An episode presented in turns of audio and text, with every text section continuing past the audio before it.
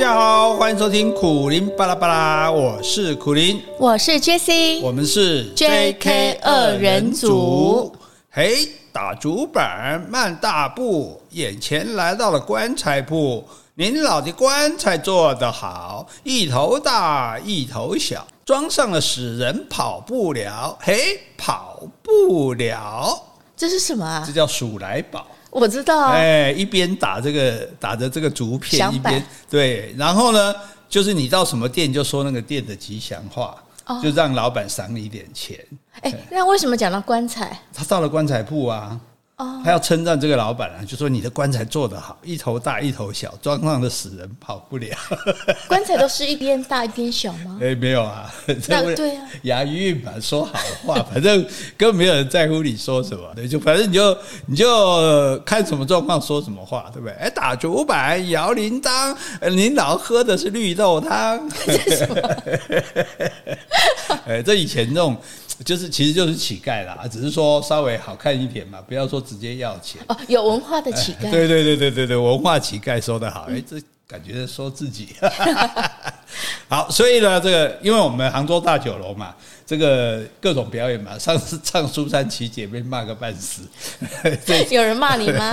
哎，自己心里谴责。我们是有，反正那个我们是有有什么什么心啊？羞耻心哦，羞耻心很难讲出来。啊，所以我们这是有也有这个鼠来宝，对不对？莲花烙，哎，我们这个各种民俗，下个礼拜就给各位表演这个吞剑，还有喷火。莲花烙，等一下，我有听过梅花烙，没有听过莲花。莲花烙就是那个落下来的落啊，哎，那也是那个丐帮丐帮在唱的那个东西，对。怎么会有莲花烙呢？有啊有啊有啊！你有空你去 Google 一下哈。这个先我们先不提这个诶题外话哈。我们今天重点赶快要进入我们这个说书，因为我们现在正在这个诶正紧张的时候，因为生辰纲已经结到了嘛，对不对？早就结到了，对，早就结到了。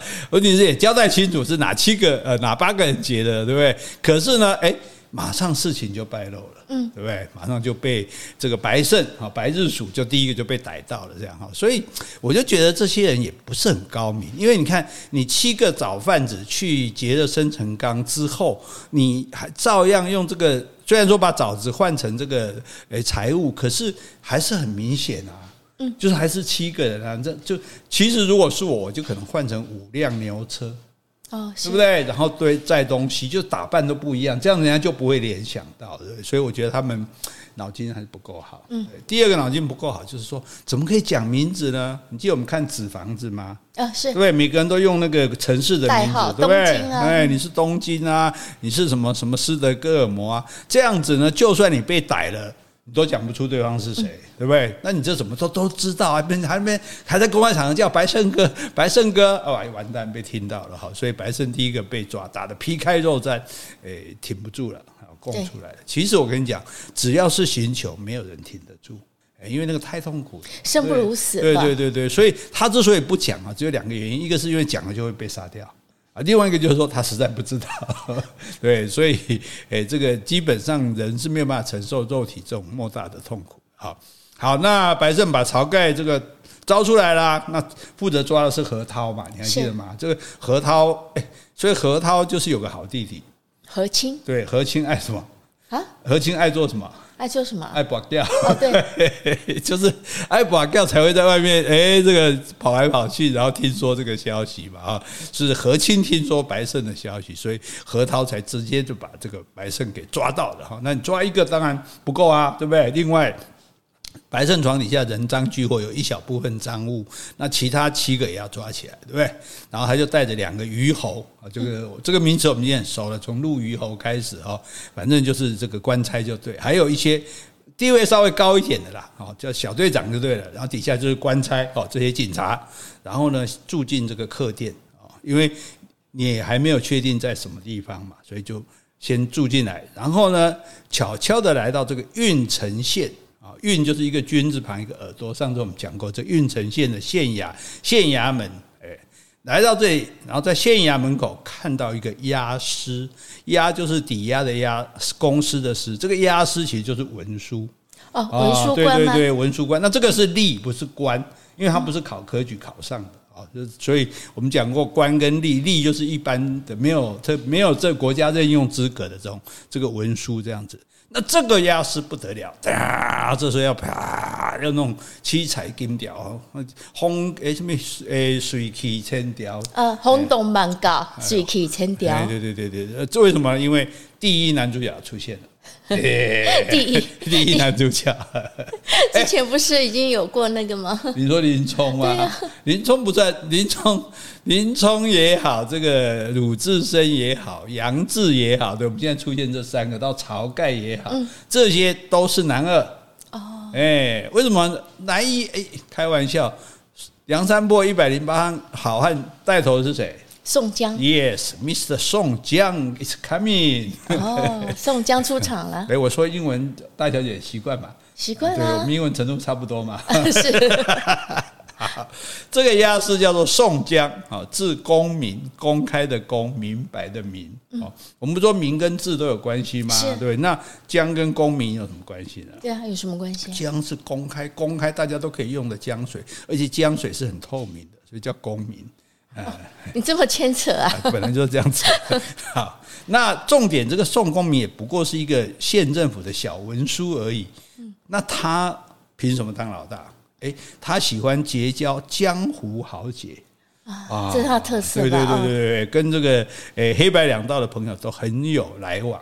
那你跟人家来往还不够，他经常替人排忧解难啊！是，哎，有问题要找走路啊，啊，宋宋大哥啊，来来，这点一定拿去。哎，那宋大哥那个什么事情啊？这个我来瞧，我来瞧啊，基本上算是一个乔王啊，对对对，好，然后这个仗义疏财，到处帮助别人这样哈。所以呢，哎，黑木起公抵运城县出名了，山东河北一带都出名了。哎，他只是一个例而已，而且照你说他是没有薪水可以拿的嘛？那他怎么有钱？薪也不是说没有薪水可以拿，这薪水要靠自己啦。譬如说官会给他，然后自己有一些瓦楼啊，可是也不多啊，不多啊。但是但是他就是乐意帮助别人。哎，重点在这个情谊哈，不是说我有多少，而是说你今天来，我身上有多少，通通掏出来给你啊。哎，对，兄弟就这些了啊，然后怎么样帮你这样子啊？那当然最主要。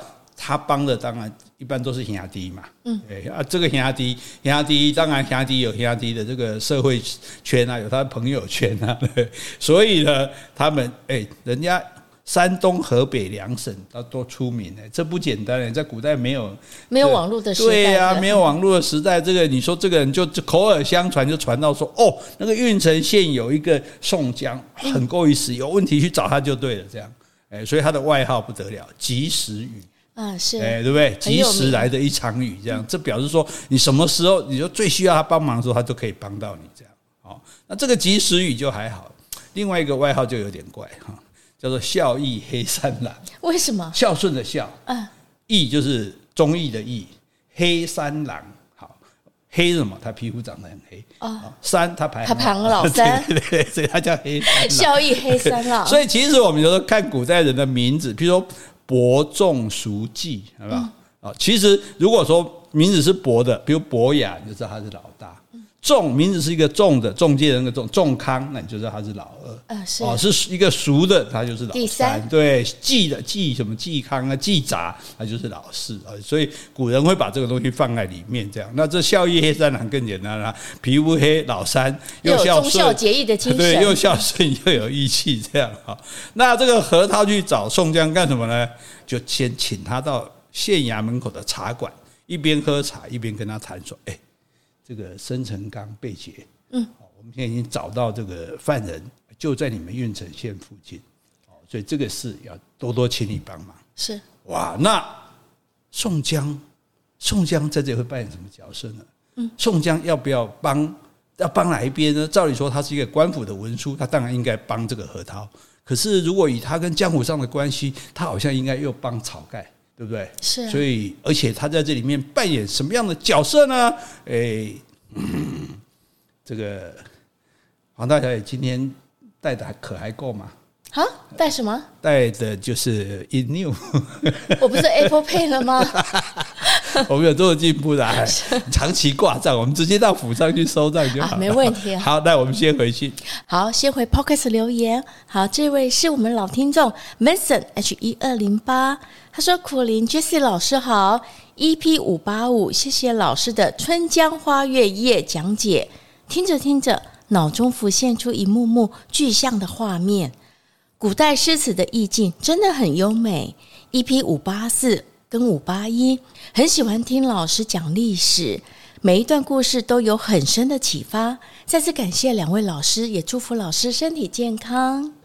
好，谢谢啊。那我顺便也要提，就呼唤大家，就是说，我们当然我们讨厌中国政府这个政权，讨厌共产党、解放军，可是这跟我们喜欢中国文学文化没有关系。对呀，对，就像我们喜欢美国文学、欧洲文学、日本文学一样啊。这只要是美好的东西，我们都可以享用啊，没必要说哦，那个就他的，我们就不能碰啊，不必画地自限哈。我们纯粹就是欣赏里面的这个美好，充实我们的人生而已，好吗？嗯，好，接下来感谢第二个留言。好，这个署名很简单，丫头啊、哦，应该很可爱的女生。然后呢，她的留言也很简短，两个字，谢谢。好，我们也谢谢丫头。哦、好，接下来感谢斗内的两位听众。好，第一位呢，也是常给我们斗内的吉祥。他说每一集都很好听，最喜欢中国文学跟说书单元。苦林老师博学多闻，Jessie 班长。天真自然，声音超级好听，谢谢你哦，说我天真又自然，嗯、也是啊，你不是吗？啊，是是，我真善美啊！哈，好好，贤伉俪带给我们的快乐是很难用文字形容的，可说是丰富了我们的人生。好，谢谢你哦。好，再来一位是飞机哥，他说：“亲爱的苦林老师，Jessie 小姐，我们有机师，现在又跑来一个飞机哥，嗯，他的署名是飞机哥。哦”嗯他不知道是开飞机还是玩这个无人机的，对，还是只是你的一个飞机头。好，飞机哥，他说高中开始，我和几个同学就是苦林老师的忠实读者，同学间常常有人买了苦林老师的书，然后就会轮流传阅。这是除了情色杂志外，只有苦林老师的书可以这么受欢迎。哇，你的书堪比情色杂志，这算这算是这算是一种赞美吗？好了好了好了好了，喝了明白了。好，时间真快，如今已步入中年了，四十六岁了。近期知道你们的 Podcast，就经常收听，每日都更为博学了。建议说书也可以谈谈《红楼梦》。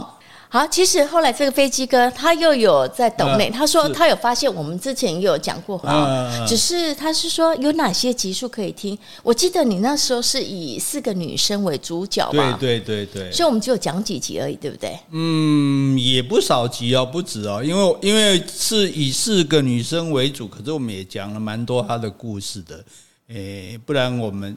要来找找看好了哈。对啊，因为因为我们现在已经五百多集了，你问我是哪些集数，其实我也不太清楚。其实其实其实方法蛮简单，你就从第一集开始听啊，哎，不然你就从我们两个人开讲的开始听啊，因为我记得那是我们两个一起讲的啊。对，你从我们两个讲的开始听，一定会听到的，对。大概就是二零二一年的九月开始，两年前。够确定吧？只有两年的份，这个可以可以可以听得完的哈。好，好，来开始。开始啊，这个，诶，何涛找到宋江说：“哎，那个生辰纲的犯人找到了，就在你们郓城县附近，嗯，那还要你多多帮忙。”好啊，诶，宋江一听就说：“嚯，晁盖哦，原来是晁盖哦，晁盖这个家伙是顽劣之徒，诶，我们这些差役对他也非常不满，是，对啊，所以如今他做出这种事来，一定好好教训他才对。哦，那何涛就说：‘哎，还请押司多帮忙哈。’然后宋江就说：“何观察？哎，怎么叫观察呢？我们现在说观察什么事情？观察。那在古代，观察就是一个官名。哦，其实观察就是探长。哦，因为探长要特别注意观察嘛。哦，就何涛也是一个何观察。对对对对对，何涛的官名叫做观察，也就是何探长的意思。他说：哎，何观察，好，何探长这个事好说。不过呢，我不敢私自行动。嗯。”我还是需要去报告一下上级，我好歹我只是个文书啊，对不对？要帮你忙嘛，我也是要这样。那这样子，你在这个茶坊里哈，先喝个茶，等我哈，我去跟上司请示。哎，然后他就出门，那何涛说好啊，那那我在等你。然后他就出门，出门之后骑上马，直奔东西村，嗯，晁盖家。哎，所以这个东西村离这个运城县很近很近啊，人家运城东西村在运城县里面这样子。哦，但是何涛不晓得晁盖家在这边吗？呃，他知道在附近啊，对啊，所以他才来找这个宋江帮忙嘛。那没有想到宋江不但没有去向上司请示，还快马跑到这个晁盖家去。为什么？因为宋江跟晁盖，你想他们两个好不好？应该也是对啊，两个都喜欢结交江湖好侠，都又住的这么近，那我可怜不晓塞，对不对？猛的，所以但是宋江很冷静啊，对，问到问到说，哎，这个哇，晁盖这个烂货，这这家伙早就想除掉他，这事一定不放过他，就然后让何涛不要担心嘛，先把他按耐住，哎，先把他按耐住，然后赶快去通风报信。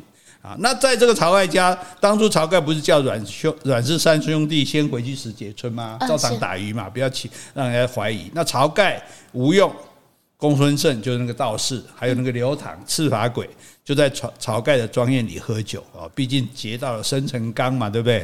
应该蛮好过的这样。可是呢，哇，宋江就来了，大哥，大事不好了，这官府已经知道是你们要来抓你们了，赶快开戏。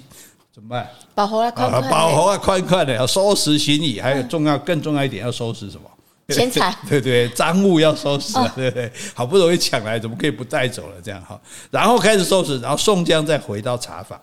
哎，这个时候何涛已经等得不耐烦了，你请示上司，请示一下顾，一个贼尾条。站到那个茶坊外面，到处张望，到底是在哪里？这样，然后他赶快想，哎，不好意思，不好意思啊，这个，哎，你知道吗？官府办事情就是这样啊，这个成，这个是形式主义哈，慢吞吞的哈。这个，来，现在呢，我带你去县县县衙啊，去见见知县老爷。那何涛是有带着抓捕这个晁盖的文书啊，对，这文书不但是冀州府下来，连蔡太师都下来了，对不对？所以带看了文书就好。不是有个雷横吗？你还记得？嗯，对，雷横，你去抓宋江。哇，抓宋江，抓晁盖吧？不是，对不起，对对，抓晁盖哈，有两点啦。哦，宋，这位说书先生，对，宋江只出来这一下而已，哦，还没有到他的戏哈，我们不能急着把第一男主角推出来啊。然后这时候有雷横啦，有何涛啦，对不对？哇，一百多人，这不闹着玩的，因为要抓这么大群人嘛，对不对？亲密要犯，到了东西村，兵分三路包围晁盖的庄园。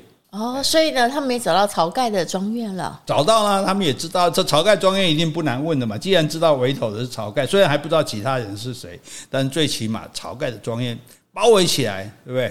然后哇，他忽然大家非常紧张哦，就像大家就想象警匪片有没有？戴着那种面罩啊，然后然后戴着这个防弹衣，对的，然后然后有一个人拿一个棍，那个一根很重的棒子，咔把门撞开，冲进去。拢无人啊，Nobody home，逃之夭夭，逃之夭夭。好，结果，所以我就觉得他们做事情真的很不认真。你来就赶快去抓，还有时间在那边喝茶，对不对？对啊，还叫宋江先去探听，呃，还还让这个正好让宋江有机会通风报信，对。那结果逃之夭夭，哎，可是呢，庄院也不能就丢掉啊，总要留两个庄客底下狗了呀。嗯，抓起来干什么？拷打一下，拷打一下，你哦，你刚刚表情蛮狠的，是啊，很入戏啊。什么拷打？严刑逼供，对，嗯、到底还有哪些人？啪，两个庄客当然禁不住打，白胜都禁不住打。两个庄客，我我干嘛挨打？受皮肉之苦。这两个好可怜啊，没有一起逃，不能逃啊，因为老老板叫我要够，老人家够处，因为你如果都逃光，整个庄园没有人，那什么宵小进来偷东西什么的啊。那也就算了啊！我在这边一定会被严刑拷打的。哎，将来有机会还要回来，所以你这没办法。所以古代就忠仆嘛，哈，虽然知道可能会被抓，也知道被抓，所以抓了也不用打了。哎，哎，别别打，别打，我说我说啊，就直接就说出来了，这样哇，另外六个人都讲出来了。啊，名字都讲出来了。对，这个三军呃，甚至包括他们的外形啊，因为古代也没有照片啊，大概长什么样？阮小二、阮小五、阮小七，这位刘唐，然后公孙胜，是对，然后吴用，哎，连这个晁盖，七连哈都读过七星聚义哈，基本七连七都告五爷呢哈。好。那这时候，既然晁盖家不在，再来要去抓哪里？去哪里抓？呃，抓呃阮小五。对，到石碣村去抓，对不对？东西村既然没有了，那就到石碣村去啊。因为最早抓白胜是在安乐村嘛，因为是在那个诶黄泥坡附近嘛，对不对？啊，那然后现在晁盖是东西村啊，东西村俩不来去石碣村俩哇，抓阮小五他们对抓这个阮，因为他想你们既然不在这里，一定是逃到那里去了嘛，对不对？然后呢，到了石碣村的时候，晁盖就吩咐刘唐、吴用先把这时候已经带着家人在逃了，因为你知道家人被抓到一定也会成为累赘啊，对不对？到时候说哎，你你多久不出来投案，把你家人砍了这样哈，先把家师跟家人都安顿好，然后派阮小五、阮小七驾船迎敌。哦，不能一直逃啊！开玩笑，对不对？我们也好歹要江湖做点名声出来，不能抱头鼠窜这样子。好，因为他逃到这个石碣村，石碣村你记得他们是他们打鱼的地方吗？对，所以他已经离梁山泊很近了，所以主要都是湖水，那个江水，然后呢，长了很多的芦苇，嗯，好，所以这个地方就没那么容易打进去了。那何涛要到这里，你就没办法用走路的，就要用船。那你没有船啊，对不对？官府没有船啊，嘿。征用沿路所有船只，哦，讲难听一点就说抢啊，啊，其实就说好啊，这官府要用，反正这些船全部啊，然后就叫些叫所有的官兵开始划船追赶，啊，追赶他们，追了五六里路，哎，没有看到人。只有芦苇丛里有人在唱歌啊！芦苇，我们再讲一下哈，大家看起来一样的，那长在陆地上的那个叫做芒草，芒草对，就像我们去什么草岭看的芒草，长在水里的叫做芦苇。好，那我们现在看到台湾现在河岸里面，河岸上哦，到处很白色的那个，那个叫田根子草。比较小只的那个又不一样，对，好，这个有机会再跟大家详细讲。反正呢，你就知道说这些芦苇都是很大很大一片，而且人几乎都比人还高的，所以非常容易藏身。好，所以你这个船在这个呃四周都是芦苇的这个河里面走呢，结果还看不到人，就听到芦苇丛里面有人在唱歌。哎，他打鱼于是入而蛙，不种青苗不种麻，酷吏赃官都杀尽。忠心报答赵官家，哎，我打个岔几条。我说在这个鹿儿洼打鱼，打了一身不种青苗，也不种马，哎，然后说酷吏赃官都杀尽。哦，是啊，这些贪官、这些酷吏，我都把你杀光。忠心报答赵官家，Who is 赵官家？谁呀？皇帝叫做官家。哎，对对对对，所以他说我是忠心，所以他们还强调我们是忠心报国，因为你们是贪官嘛，贪官污吏，我是替我们皇帝除掉你们这些贪官污吏啊。所以你看，从这里其实也就种下了一个说，哎，宋江最后要去接受招安的这种心态。嗯，换句话说，他一直没有说我不忠于这个国家，是因为你们这些官太坏，官逼民反。那官逼听了就哇大吃一惊，说哎这这居然敢唱这种反歌，对不对？居然说说，然后呢，哎。这个时候有人撑着一只小船向他们靠近，那有官兵，因为有些都附近的人嘛，有人认得，哎，阮小五哦，阮小五，对对，何涛就说放箭啊，放箭，然后阮小五砰翻身就跳到水里面，嗯，所以说箭就射了。他水性应该很好，对对，他们三个水性都很好，这样，然后呢就没人啦，对，官兵就继续走哈，大概就是河岔三点水一个岔，就是说两条河分流的地方，比如这条河旁边又分一条小河出去。走了两个河岔，哎，这个芦苇里面呢，又驶出一条船来。啊！哎，这一次船船上站着两个人，哦，船头那个人戴着斗笠，穿着蓑衣，蓑衣有看过吗？啊，有。哎，以前的农夫穿的那种哈，做的蓑衣，这样，他就他也唱歌，哇，这很厉害的，对不对？在老爷爷生在石碣村，秉性生来要杀人，先斩何涛巡检手。今师献与赵王君，对，老爷生来要杀人，先杀你这个石涛，献给赵王君，也是要献给这个君主。换句话说，你们也是坏蛋哦，所以我要献给君主。这个时候也有人认得他，大喊阮小七，阮小七啊，对对对，何涛就上去抓他，因为他离得很近嘛，就不射箭上去抓他。阮小七就笑着说：“真奸贼来追呀！”哦，就直接骂他们这样，然后就把船划到一个小港子。嗯，就从那个芦苇中间，哎，不见了，这样不见了。何涛就派六个官差说，划了两条船，你们进去探路。这六个人去了，哎，没回来啊，哎，没消息。他等半天，哎，照理讲六个抓一个应该没问题啊。是啊，哎，那也没回来，哎，哦，两个时辰也没回来，这样。然后何涛想再派五个官差进去，嗯，这五个官差进去也没回来。都被阮小七给不晓得里面到底是什么东西，这样怎么怎么会进去都没回来这样？那那也不能说一直在这边等啊，对不对？因为他们有点怕，因为不熟悉地形嘛，不晓得里面有陷阱或者有什么。嗯、可是叫六个进去没去啊，叫五个进去又没去啊。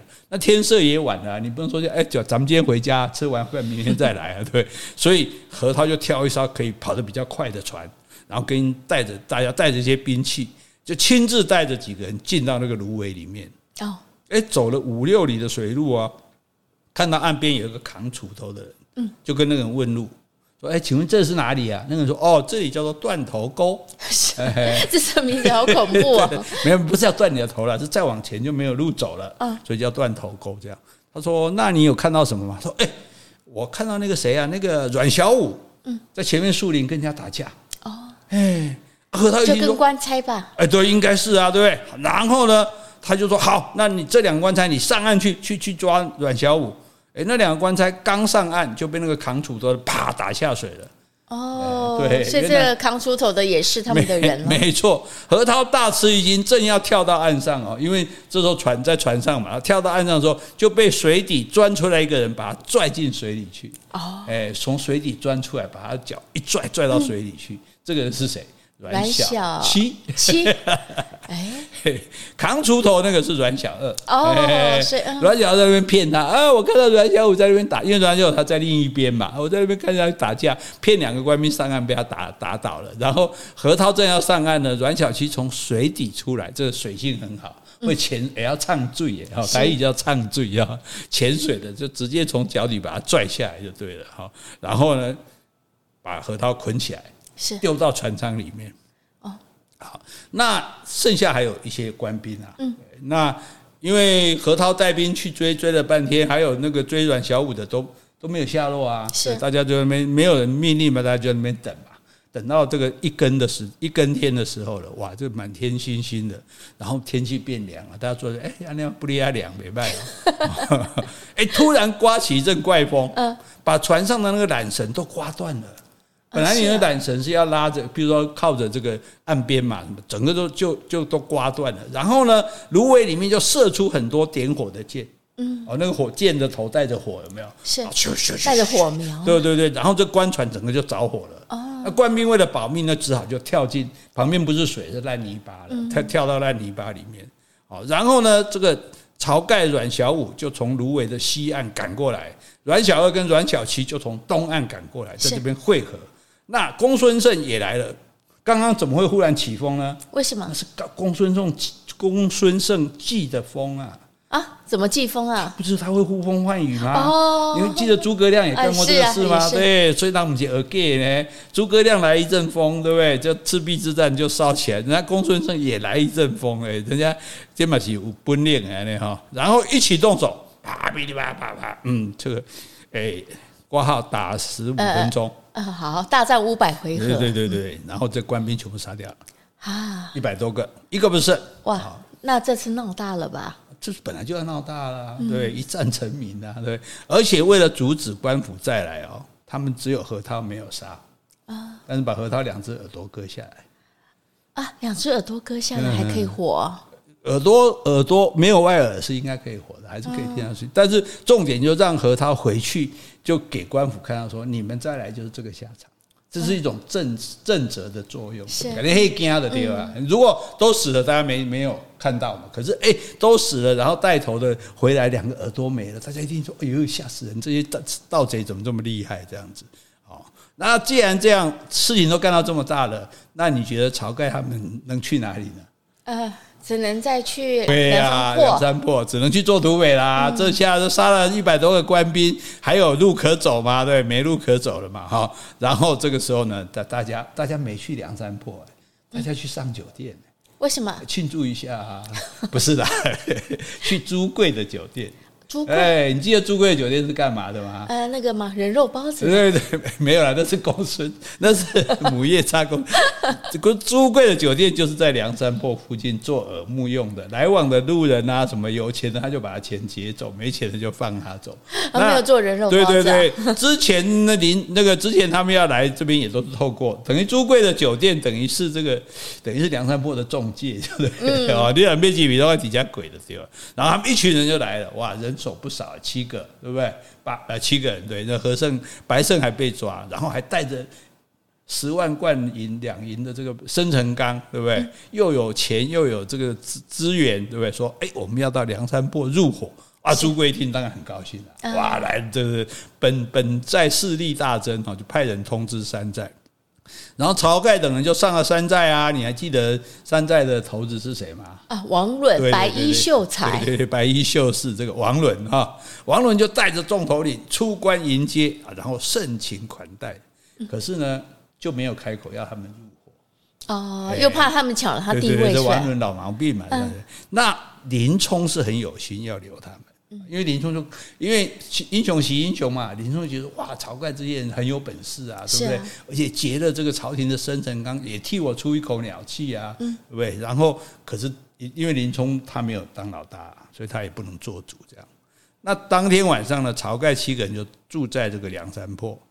晁盖呢说：“哎，他老晁盖这人比较屌的，哎，你看王伦对我们这么好，这么热身热情招待我们，他其实觉得蛮高兴的，就哎，这样蛮有面子的。可是呢，吴用就不一样，吴用智多星嘛，是想的比较多，这样像我们这种人一样哈，就是像你了啊，啊，像我这种人啊，一定要讲那么清楚啊。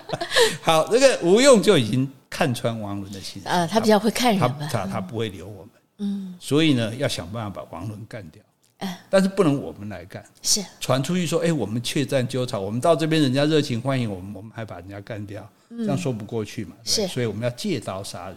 哦，了解了。借谁呢？林冲。哎，对，小姐大小姐真是。因为这个林冲跟王伦也是稍微有点过节。对呀，对不对？而且你们自己人伙兵，那就不关我的事了，对不对？好，好，结果呢？哎，林冲就刚好来访了，啊，吴用七个人就起来起身迎接。好，然后呢，大家坐下聊了聊没几句话，林冲说：“嘿，这个我就有话直说了。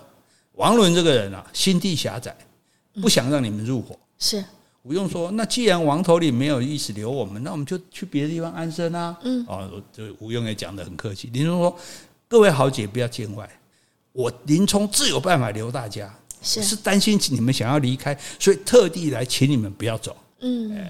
啊，晁盖就说：“哎呀，林头领你这么厚待我们兄弟几个，实在是感激不尽呐。”是，好，那这到底到底到底要怎么做也没讲啊，或者说，哎，这个如果是电影就没有继续演下去了哈，留一点想象的空间。那第二天中午呢，哎，王伦又请晁盖他们来山上喝酒，这一次呢设在凉亭里面啊，白天嘛就比较凉快啊。然后呢，晁盖这些人，哎，这次去喝酒就不一样了，嗯，兵器藏在身上。晁盖他们，哎，对对对对对，因为预料有什么事情要发生的这样啊，然后喝了几杯酒之后呢，晁盖就提起说：“哎呀。”这个我们在现在哈也走投无路了，希望呢王头领能够容我们几个在这边啊，我们一定尽心尽力啊帮你办事。哎，王伦说：“哎呀，这今天天气真好啊！” 这 你在说什么呀？就岔开话题嘛。对，哎呀，这个这个，哎，这个晁盖你长得真是一表人才啊！这跟着托塔天王李靖还真的有几分神似啊！反正就一直扯就对了，然后就喝到一直喝喝到下午了。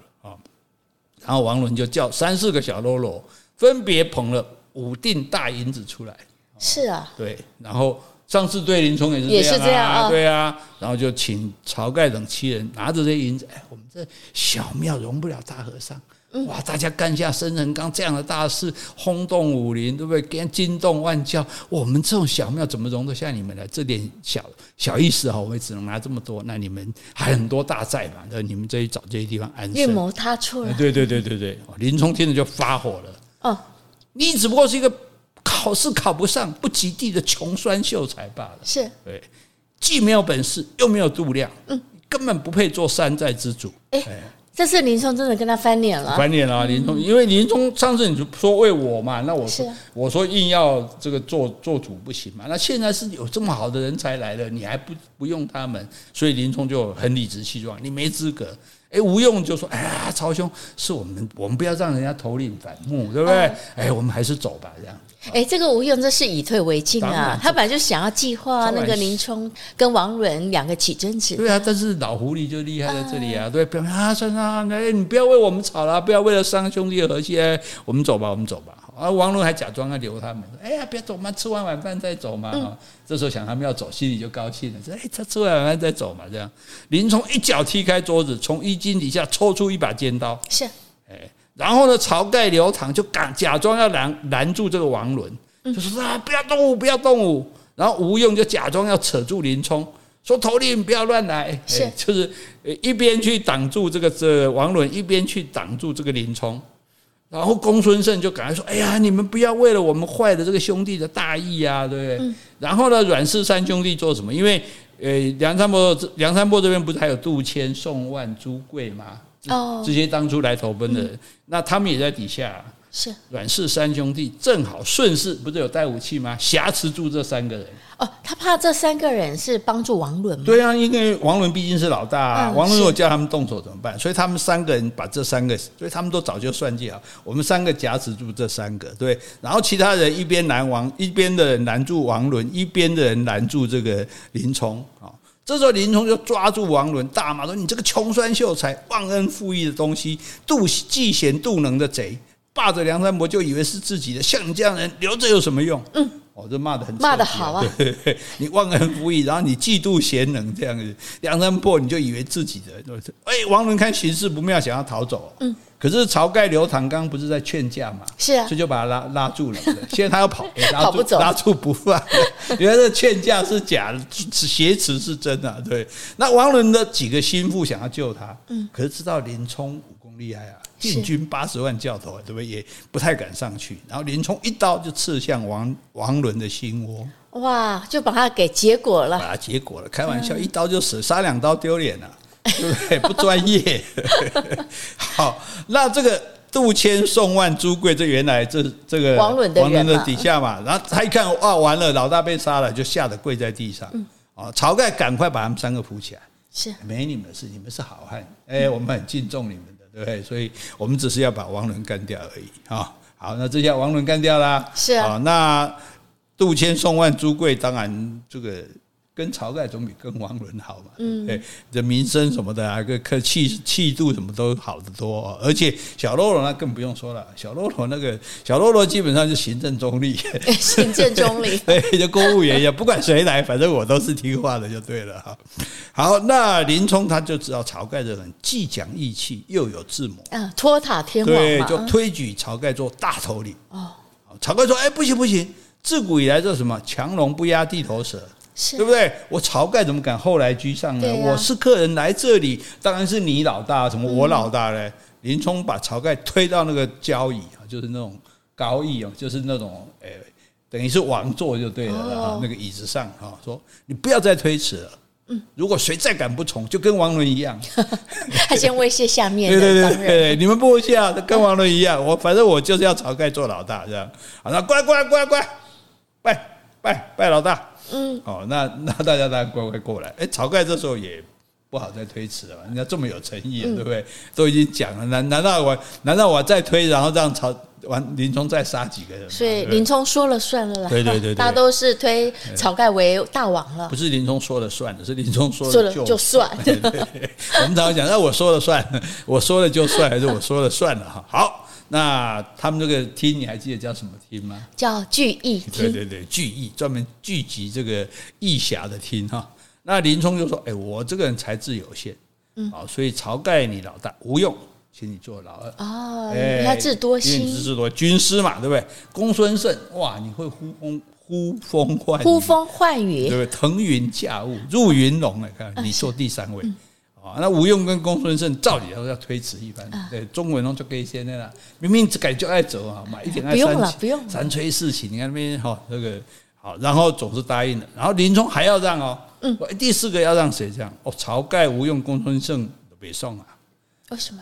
欸、我们三个都占占了上位了。嗯，林头领你再让的话，我们不干。对呀、啊，而且你是八十万禁军教头。对呀、啊，对呀、啊，就是你你客气这样让我们哈，我们就说啊勉强接受，因为我们就是用脑袋的人嘛，对不对？是可是武力你是第一的啊，对，你再你再让的话，我我们这做不下去了。嗯、你所以这个林冲就做了第四把交椅啊。嗯好，其他头领呢，当然也就互相谦让，推来推去了哈。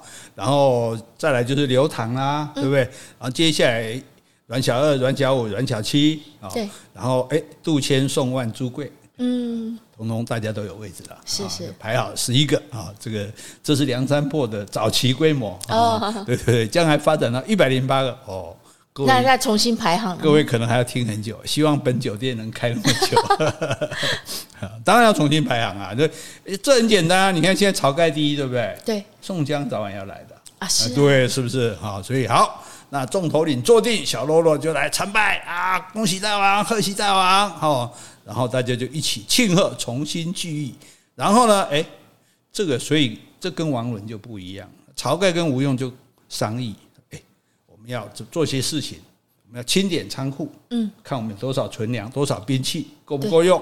第二个要修整山寨，哎，万一打改天官兵打来了，我们要能够抵抗，打造兵器，嗯，对，兵器没人买，自己打造。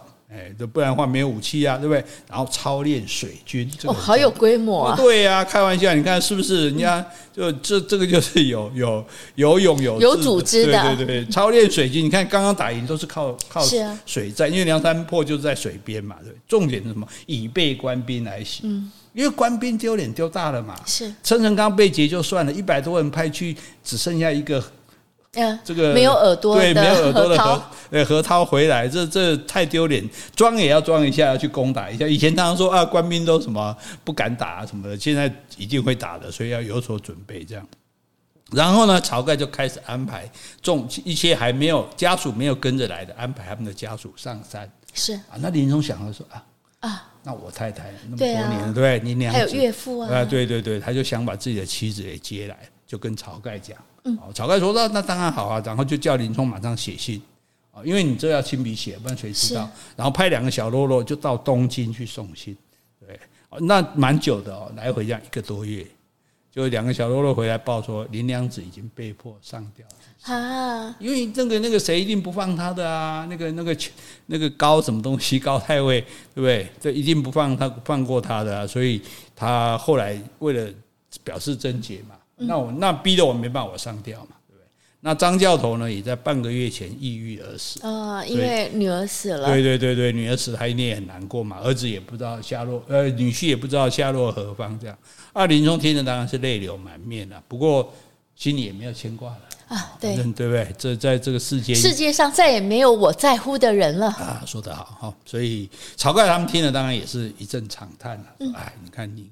你好好一个人，对不对？这奉公守法，这么有本事，然后就因为人家看这个奸臣的小儿子看上你的，还是养子看上你的太太，你就被逼到这样走投无路，甚至全家都被逼死。是，所以这个又再度的强调什么？官逼民反。哎，这整个《水浒传》绕的就是这个主题。这样好，然后从此以后呢，哇，山寨里面每天操练兵马，这个整戈待旦啊，随随时准备抵抗官兵。那官兵来了没有呢？当然要来啊，对不对？对呀。这个冀州你记得吗？这个时候在冀冀州的团练使，等于是地方自卫队的队长。哇，这个队长名名气很大，大家都听过。是啊，叫黄安。我知道，刚好也叫黄安。对，鸳鸯蝴蝶梦那位。对对对，这次可不少，上次一百多个，对不对？是。这次两千个官兵。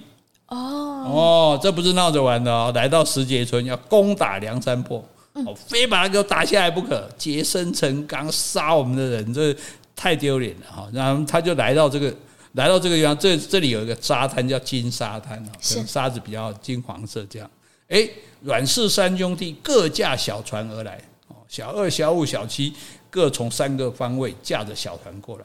黄安就命令就把三个抓下来，那三条船掉头就走啊。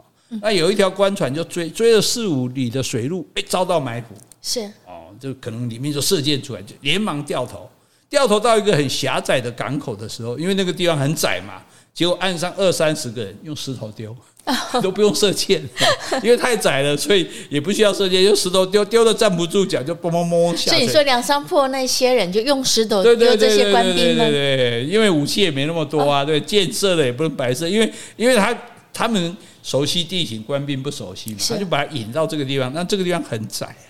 很窄的话，那两边我高的地方，我站在上面用石头丢你就够了，根本不用射箭。乱石齐飞。对对对对，然后这丢的你就只好下水逃命了。那黄安一听到消息，就赶快叫官兵撤退。可是你一撤退呢，刚刚不是这阮氏三兄弟不见了吗？是不见了，结果你就中埋伏了。结果你一要撤退，哎，阮氏三兄弟又出现了，而且呢，芦苇这个芦苇里面还传来炮响，砰啊，别可能是鞭炮了，不见得是真的有大炮。对对对，然后哇。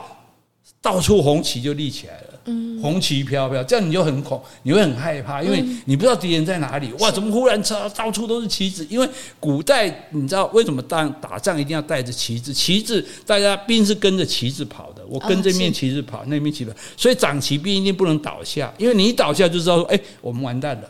对，而且我们也不知道往哪走了。那如果你旗子竖的很多，敌人就觉得哦，你们很多人。对，所以有时候人没那么多，旗子要多竖一点。那现在呢，你你根本你们这两千人来这里，根本不知道这梁山泊到底梁山泊到底有多少人。是对，可是你打到芦苇里面，忽然噼里啪啦就到处都是旗子，你也惊嘛，对不对？然后呢，黄安就说啊，赶快划船，赶快划船。好，那两边的这个小的港里面钻出四五十条小船。哎。梁山泊的船，而且这些船全部就开始射箭，哇，像雨雨点一样射向这个官兵。哇，那黄安就嘎多啊！这当然，这旁边的人就拿盾牌帮他挡住啊，这样，然后他就穿，等于说穿过这个这个弓箭的隧道就对了。是，好，然后再回头看的时候，哇，大部分的兵都已经被射中掉下水了，或者是说要逃命跳下水了，这样子。这个时候呢，赤发鬼刘唐赶了过来，然后我所以人家水兵厉害，他是。用甩出一根挠钩钩子，比如说可能就是一个很长的铁链，前面有个钩子，就是那种抢贼爬墙用的那种，有没有？然后呢，把黄安的船拉到岸边来。是，也就是说你没办法控制你的船了嘛，我就用这个挠钩把你的船拉到岸边。然后晁盖跟公孙胜带了五六十人前来接应，噼里啪啦活捉了一两百个官兵，哎，然后还虏获了很多船只还有马匹。嗯。所以其他的就逃走了，这样大败惨败一场，因为完全你不熟悉的地形，你没办法打仗了。你看，人家你看整个过程很快就结束了。对对。好，这些好汉们呢，就把黄安捆上山寨，关了起来，然后做了一件很好玩的事。他们不是抓到很多官兵吗？对。那你觉得是要杀呢，还是要放呢？还是要当人质呢？他们在官兵脸上刺字。不，你要枪，因为他们很多都是被 犯法被刺字的嘛。现在你们这些变得我俘虏，我也把你刺字。哎，那不是都跟他们一样了吗？不一样啊，刺的不一样啊，刺的刺的是不一样。刺是梁山泊的犯人，梁山泊的奴隶，然后分配他们到梁山泊各处去做事。哦，是等于做爷手下，等于类似他的奴奴奴隶就对了，这样子好。然后大家就来到这个聚义厅，论功行赏，设宴庆贺。我们一头一场就打了大胜仗，这样。这可见平常练还是有用的。对啊，因为他们是水军啊，那这些官兵们可能对水性也不是那么熟悉。北方的兵完全是不会打打水仗的，而且你对那地形又不熟悉，所以很容易就就中计了这样子哈。那这个时候呢，哎，朱贵就派人来报告了。朱贵是眼线嘛，对不对？是。然后就哎，今天晚上有几十位客商要经过这里。哦。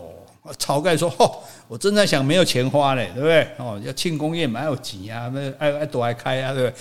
谁带人去走一趟？嗯，阮氏三兄弟主动请缨，哎，我们我们干我们干，因为他们之前不就很想干这种事吗？嗯，对，就梁山伯不让我入伙，现在我入伙有机会了，哈，就带着一百多人下山去了。